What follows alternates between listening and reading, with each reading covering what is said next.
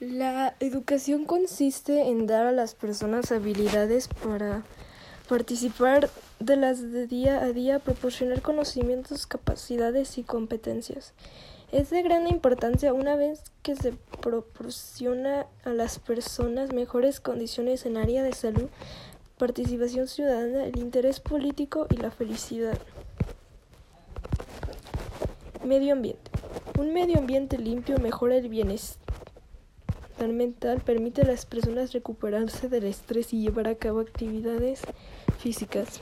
La salud consiste en que una persona no tiene ninguna una lesión ni padece ninguna enfermedad y ejerce con normalidad todos los beneficios que se permite como un aumento de la productividad, acceso al mercado de trabajo, entre otros.